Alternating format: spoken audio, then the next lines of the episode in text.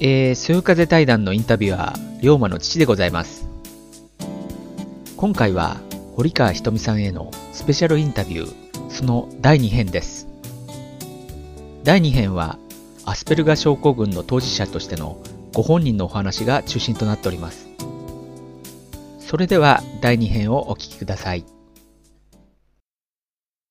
ひとみさんあのアスペルガー症候群の当事者ということなんですけれども、はい、えっと、実際にあの診断を受けたのはいつ頃受けたんですか、えーと、えー。診断を受けたのはですねええーと多分2007年ーの2007年。5月くらいだったかな？うんうん。なるほど。なんかこうえその診断っていうかこの医師に見ていただこうっていったきっかけみたいなのあるんですか？そうですね。あのもともと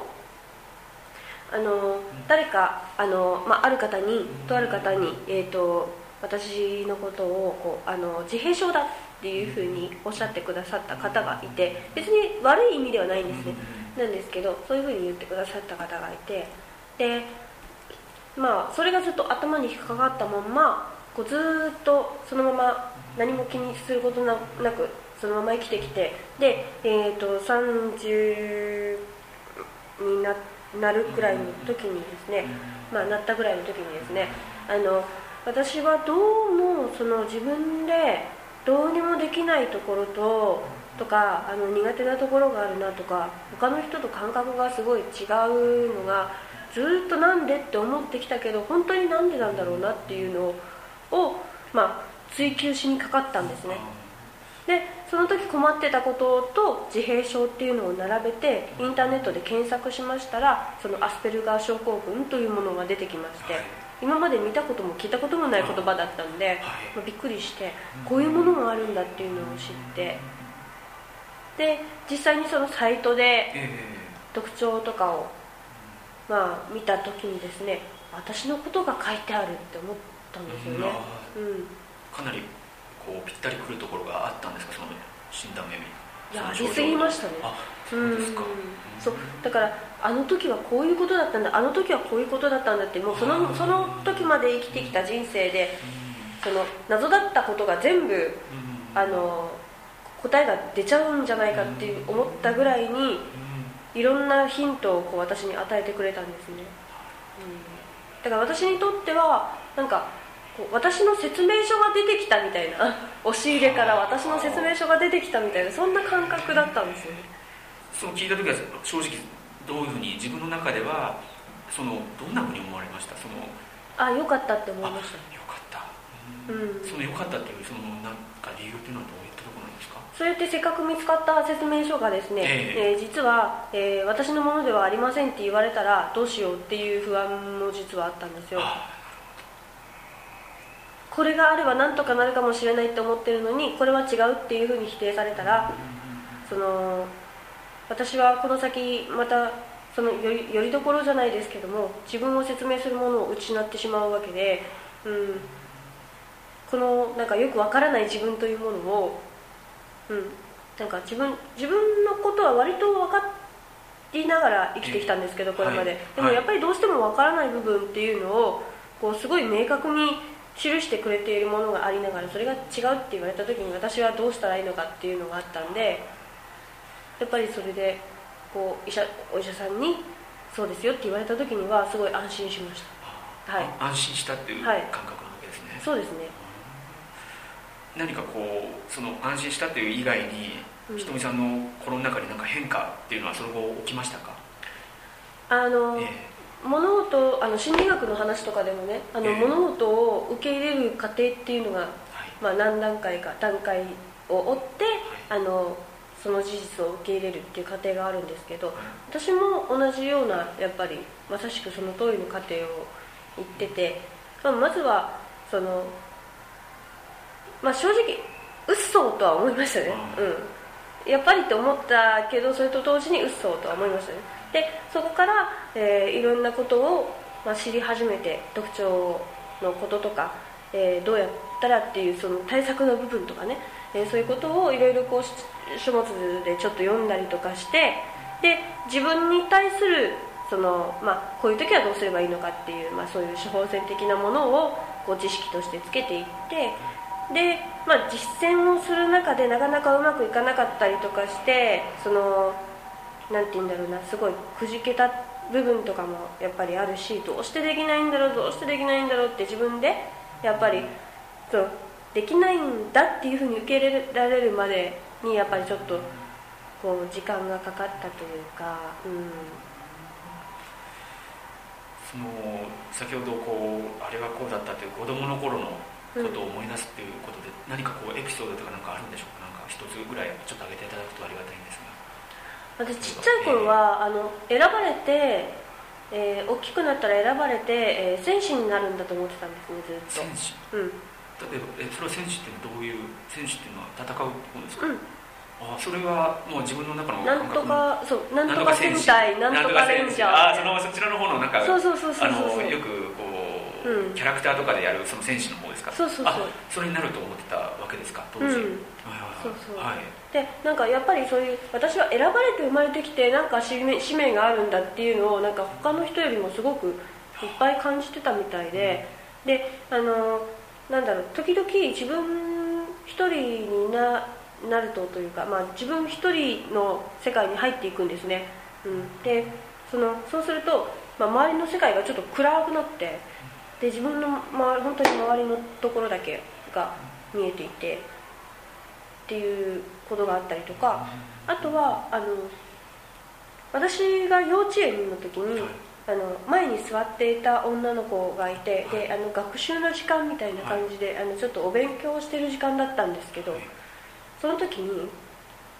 前にいる子がなかなかやっぱりそういうこう学習経験がないとやっぱり最初からはうまくできないじゃないですか、えー、だけどあの私はたまたまそういうのがあったんで早くできちゃって。でまだそんなのもできないの？って普通に言っちゃったんですよね、えー、うん。で反応はどうだったんですか？その、あ先生に速攻で怒られましたけど。その怒られてる理由っていうのはその時はひとみさん自身は？うんその時はこうこうこうだからダメっていうよりも怒られたからあこれは言っちゃいけないんだっていうふうに理由は分からなくだけど、うん、怒られたからこれはダメなんだっていう、うん、そういうことは言っちゃダメって言われたからあそういうことは言っちゃダメなんだ。っていうふうに思いましたね、うん、その起きたことに対してのこういう事象に対してダメなんだという理解の仕方だったわけですか当時は。そうできない子にできないって言っちゃダメなんだっていうふうに学習しましたね。うん。まあ、だからそういうこうなんか他の人との感覚の違いとかついていけない感じっていうか周りの人が見た時に私という人間に周りがついていけないって思わ思うようなそういう状況がずっとこう中学校の時とかまですごく顕著にあってで高校からは逆に自分からちょっとこう集団から外れるような感じになっていきましたね、うん、それは集団から外れるっていうのはトラブルというか生きづらい部分があったんですか？こう離れたい離れた方がいいかなみたいな自分の中で。音楽ですねあの、友達と,、えーと、行動を共にしてなんか変な待ち時間を過ごすのが嫌だったっていうのとあとはピアノを弾きたかった歌を歌いたかったというのがあってまあ、時間があれば割と音楽室に書き込んであの音楽の先生とはすごく仲が良かったですね。うん。その音楽に対してこう興味を持ち始めたというかそれは何歳頃のことなんですか？音楽は、えー、うん、興味を持ったとかっていうのはちょっといまいちよく分からなくて、えー、4歳ぐらいの頃ですかね。あのピアノをやるかって聞かれてやるって私は言ったらしいんですね、であの、まあ、教室に通い始めてで5歳で作曲を始めてで、えーと、作曲をし始めたら練習しなくなって、うん、なんか自分が曲を作るのが好きらしくて、うん。まあ、そのまま来て特になんかこう音楽がその楽しいとか興味を持っているとか大好きだとかそういう感覚とはまた別の感覚でうん。なんかやってたような感じがします。ねそうですか、うん、心地よい良さがやっぱりあるあるんですかねそこら辺のうんだと思いますね、えー、なんかこう劇的に楽しいとかそういうんじゃないんですよね。うんでまあ大きくなってからこういろいろ考えてみて思うのは多分その音楽に接していることによって自分の心が整理されたりとかうんまあそういう部分があるのかなっていう。こう自分を落ち着かせる場所ってやっぱりアスペルガーの人たちって必要だったりするじゃないですか、でそれが私にとってはそのピアノを弾くことだったり歌を歌うことだったり曲を作ることだったりっていうことだったような感じなんですよねどうも。う。ん。じゃあひとみさんもそれで今現在なんですけど、はい、ひとみさんが今現段階で生きづらいとか、こうこういうとかちょっと苦しいとかいうそういうのはあるんでしょうか？あ、えー、うん今は、えー、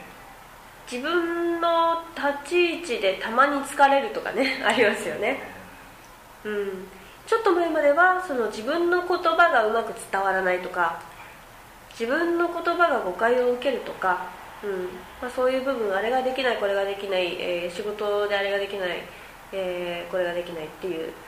話とかですごく困っている部分っていうのは結構ありましたけど、まあ、それにプラスして今はそのいろんな人たちの私はあのその軽度の発達障害っていうことでその普通の人と言われる人たちと、えー、そうではないそのと言われる人たち要するにアスペルガー症候群の人たちとか、えー、ADHD の人たちとかまあ、人たちの間に立って、えー、橋渡しができる存在なのではないかなっていうふうに思っていて、まあ、私にとっても橋渡しの存在っていうのがいるんですけど、うん、ただ今の活動を始めてやっぱりそういうこう役割を感じることが増えてきて、はい、そうするとやっぱりその狭間に立たされるというか、うん、その例えば、まあ、理解の現場においてそのまあ、支援をしたいという人からたまに愚痴を聞くと。するとやっぱり私が直にそういうことを言われているような感じになる場合もあるし、うん、あとはそのまあなんて言うんだろうな。特に理解をするとかしないとかっていうのを考えてない人からまあこいつがものすごくムカつくとか。うん、あの本当に訳がわからないとか、えそういうふうな話を聞くとやっぱり心痛いし、うん、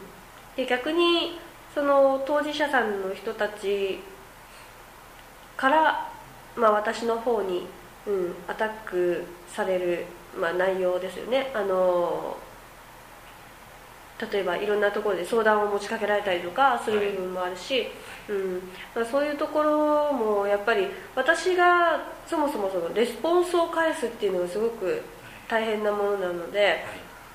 どうしてもこう大変になってくるその精神的負担になってくる部分とかもあったりとかして意外と大変だったりしますね。うん。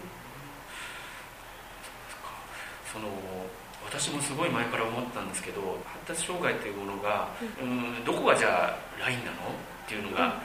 このなんか診断の中ではラインっていうのがあるじゃないですか、だけどそのラインなんていうのは実際はないわけで、そうですね。で、ね。ひとみさんもしかしたらその中の、もう本当にいわゆるボーダーというか、そのいわゆるこの診断される部分では、はいはい、が中ではもしかしたら一番その軽いところにいらっしゃって、逆にそのだからこそ生きにくい、でも実際は自分の中の心の中では非常に苦しんでんじゃないかなと、私なんか逆に軽いからこその苦しみっていうのがあるんじゃないかなと思うんですけど、そうですね、えー、あの感覚的にはね、えー、あの一般的な人の話でいうところのですね金持ちの悩みっていうのに似てると思いますね、それはどういうことですか？あの、えー、一般的な人から見て裕福な人っていうのは何も悩みがなさそうでね。あのでなんかこうその人たちはあの悩みがあってもそれは贅沢な悩みだって信じてるし、うん、で私たちの方がもっと大変だっていうふうに思っている部分があるし心のどっかではやっぱりそういう感覚って持ってるんですよね。でも実際にその金持ちの人が持っている悩みっていうのもそれぞれ深刻なもので要するにそのその段階その段階そのステージそのステージでのまあ、苦しみっていうのはみんなそれぞれ持っていて比べられるものではない、なんですけどやっぱりこう境界線とか誤解されやすい立場に立っている人間はどうしてもそれがあの悩みと捉えられにくい部分もあるし、うん、逆にこう責められる対象になったりする部分もあるし、うん、いろいろ大変なところがあるんじゃないかなと。うん。よくひとみさんの方もいろいろ聞かれると思いますけど、はい、私の方にも実はいろんな質問とか来たりすることがあるんですけど、はい、一体このいわゆる発達障害のある方にはは何をどういうふうに接したらいいんですかみたいな質問が来るんですよ、うん、逆にひとみさんがもしそういう質問を受けたとしたら、うん、何をしてもらいたいですか？もしくは何何を望みますか？私は、ええ、あの、え、まずは、分かってくれっていうスタンスではなくてあのお互いに敬意を持てる関係を作るっていうのが大事だと思うんですよね、うん、